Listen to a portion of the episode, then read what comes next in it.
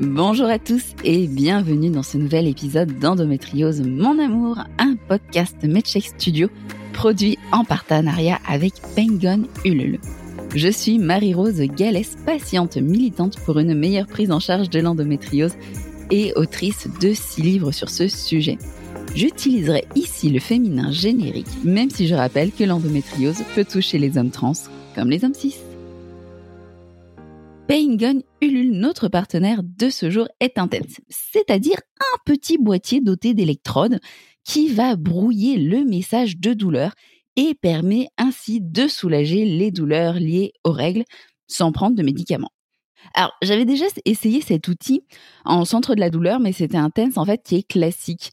Et j'avais beau essayer euh, tous les réglages, bah, le résultat n'était pas là. Donc j'avoue que quand j'ai testé Penguin et Lul, bah, je pensais que euh, l'expérience donnerait le même résultat. Et en fait, non, parce que Penguin Lul est spécifiquement étudié pour cette zone, donc l'intensité est adéquate pour soulager toutes les douleurs qu'on va avoir euh, pendant les règles ou les douleurs neuropathiques. Restez jusqu'à la fin de l'épisode, car Penguin Ulule vous réserve une surprise de Noël. Aujourd'hui, nous allons parler de l'infertilité, qui touche 30 à 40% des endométriosiques. Rappelons tout de même que la moitié réussira tout de même à tomber enceinte avec une aide médicale à la procréation. Lorsque je vous interroge sur les causes de cette infertilité, l'impact de la maladie sur les trompes de Fallope revient souvent. Entre les trompes bouchées, les trompes déformées, le parcours de l'ovocyte est semé d'embûches. Il y a aussi les endométriomes, ces kystes d'endométriose qui sont sur les ovaires et qui attaquent la réserve ovarienne. Il y a des cas où les médecins n'ont pas encore d'explication, des cas où les problèmes se cumulent, endométriose, SOPK, adénomiose. Il y a aussi l'infertilité causée par les conséquences d'une opération chirurgicale de la maladie.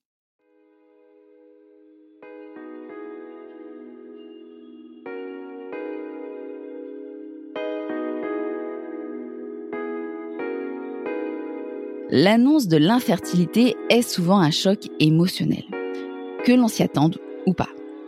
Perturbée, déçue et attristée, Céline, en grande souffrance psychologique, s'est totalement remise en question. Pour Katia, le choc s'est transformé en dépression. Elle estime aujourd'hui qu'un bon accompagnement psychologique est essentiel, mais qu'il est aussi important de se documenter sur la procédure. Dans la même situation, Maeva a recherché l'aide d'un psy car si elle n'en voulait pas à son corps, c'est vrai qu'après tout, il subit encore plus la maladie que nous. Elle ne pouvait voir une femme enceinte sans ressentir de la jalousie. Pénélope, une fois le choc passé, a voulu défier les statistiques et se dire qu'elle y arriverait malgré tout. Mais comme chaque cas est différent, Marie me confiait, naïvement, je pensais que je défierais le diagnostic. Angie a vécu comme un soulagement le fait de savoir enfin ce qui ne va pas. Tout en nuance, Carole m'explique que son diagnostic n'est pas tombé du jour au lendemain. Cela s'est fait en plusieurs étapes. Suspicion, examen. Donc, je ne l'ai pas vécu comme un drame insoluble, mais plutôt comme une mélodie triste qui résonne dans ma tête, qu'il faut parfois chanter à ceux qui ne l'entendent pas vraiment. Et cette mélodie, elle fait pleurer aussi. Mais pas tant que ça, parce que des solutions existent et qu'elles sont accessibles l'infertilité n'est pas sans conséquence sur la vie de couple. Comme le souligne Elisa, la BMA n'est pas des plus glamour. L'endométriose causant des douleurs pendant les rapports, cela n'arrange pas les choses. vous retrouverez un épisode à ce sujet dans la saison 1 du podcast. Étant donné qu'un couple, c'est avant tout deux individus, qui ont chacun leur personnalité et leur histoire, il peut y avoir des moments d'incompréhension et de solitude.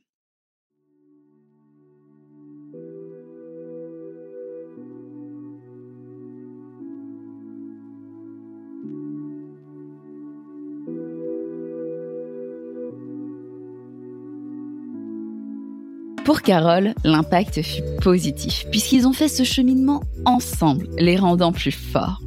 Ainsi, pour le couple de Fanny, l'humour leur a permis de traverser cette épreuve. Et je valide à 200% cette stratégie. Fanny, si vous m'écoutez, la blague sur le don de sperme m'a beaucoup amusé. Le compagnon d'Anita reste positif, quoi qu'il advienne, et lui remonte le moral. Il en est de même pour Angie, même si la culpabilité la gagne. Parfois, les choses sont en demi-teinte. Céline et son compagnon se sont d'abord éloignés, avant de se ressouder autour d'un bébé miracle.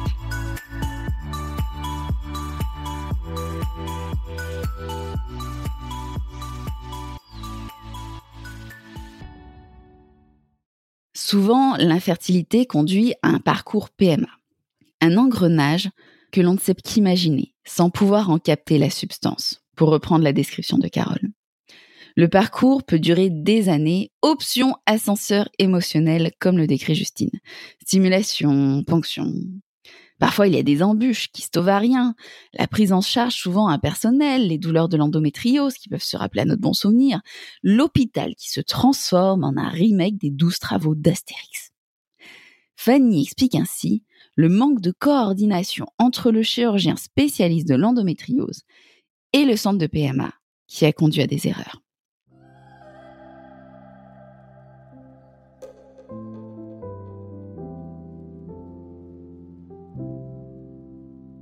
De manière générale, c'est beaucoup de fatigue et de stress.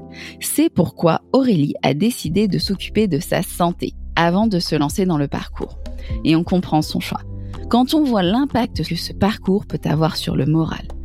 Ce sont des sentiments ambivalents qui se sont emparés de Pénélope, qui d'un côté ne réalise pas le tourbillon dans lequel elle s'est retrouvée, et de l'autre, ce tourbillon lui apporte beaucoup d'espoir.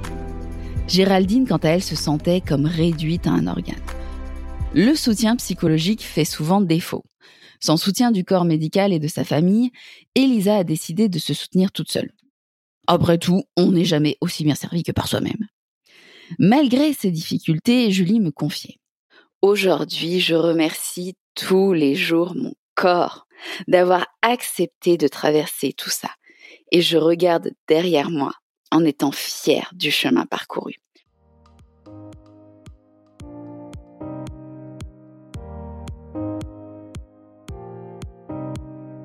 Et le couple dans tout ça.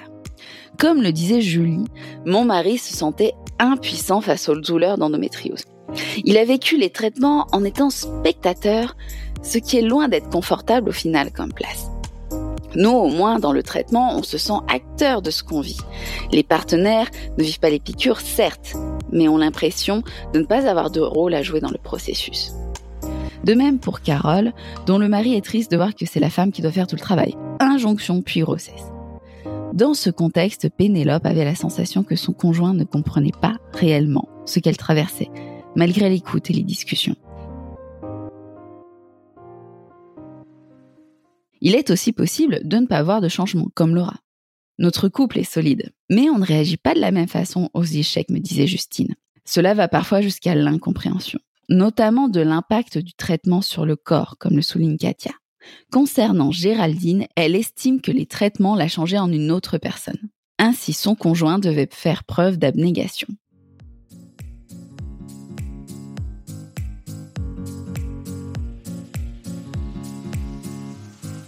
De son côté, Maeva me disait, la PMA a développé notre communication.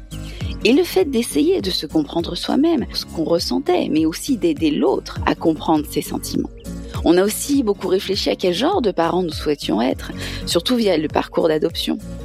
De plus, mon mari s'est beaucoup intéressé à la maladie pour m'aider à aller mieux, mais aussi augmenter la qualité des ovocytes. Au contraire de Marie, dont le conjoint suivait le parcours à distance, selon ses propres mots, étant donné qu'elle gérait les injections, mais aussi tout le côté administratif. Bien sûr, si les couples asexuels existent, pour d'autres, l'impact de la PMA sur la sexualité n'est pas sans conséquence. Adieu sexualité récréative, on bascule dans la servante écarlate, avec des rapports organisés uniquement pour la reproduction. Ouais, ça vend pas du rêve. Hein. Les opérations, parfois nécessaires, n'aident pas non plus. On perd des peu à peu cette alchimie sexuelle. L'amour a toujours été là, le soutien aussi, mais on ne pouvait pas se combler sexuellement alors que c'est une part importante pour nous.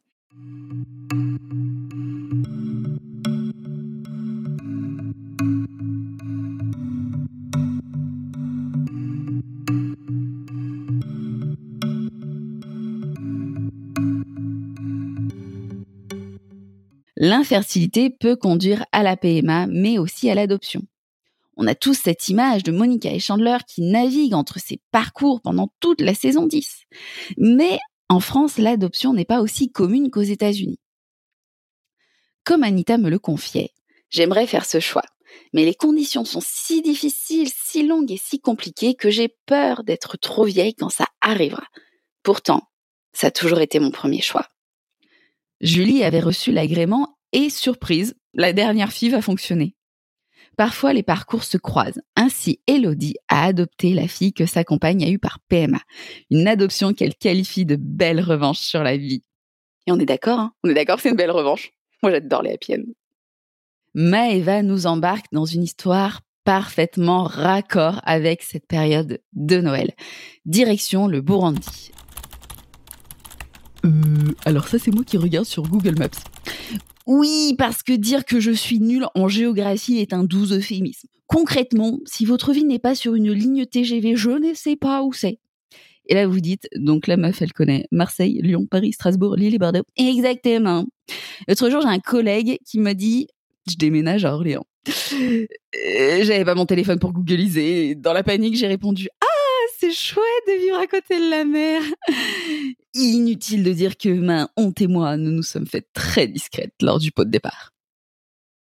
Après ce discret hommage à Mathieu Perry, retour à notre téléfilm de Noël. Et je laisse la parole à Maëva. Personnellement, depuis mes 13 ans, je veux adopter. Je suis d'origine burundaise et quand nous allions au pays avec mes parents, nous allions faire des dons dans les orphelinats.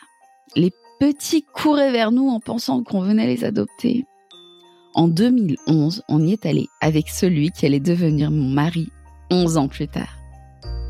Il a été aussi profondément touché, mais n'avait pas à ce moment envisagé l'adoption. Quand j'étais au fond du trou après l'annonce de l'hôpital, c'est ma mère qui m'a rappelé que j'avais toujours voulu adopter et que c'était peut-être mon destin. Et là, je me rends compte que je suis à la moitié du paragraphe et que je frissonne de tous les côtés, chers auditeurs. Je vais reprendre mon souffle et je vais essayer de ne pas finir ce paragraphe en pleurant, dit-elle, les larmes aux yeux. On a eu la réunion d'information six mois après la dernière FIV. Les infos données n'étaient pas très encourageantes, mais nous étions déjà au courant. Donc ça nous a pas démotivés. En janvier, nous avons eu la première réunion avec l'assistante sociale et obtenu notre agrément en avril, après quatre rendez-vous avec l'assistante sociale, trois rendez-vous avec la psychologue et un passage devant la commission. C'est peut-être étrange, mais j'ai adoré ce processus. J'ai eu l'impression de revivre, d'apprendre sur moi, sur mon mari, sur nous, sur le système d'adoption. On a eu un très bon feeling avec l'assistante sociale et la psy. Nous sommes conscients qu'il y a très peu d'enfants à adopter, et heureusement pour les enfants, et qu'il est possible que ça n'aboutisse pas mais nous avons espoir.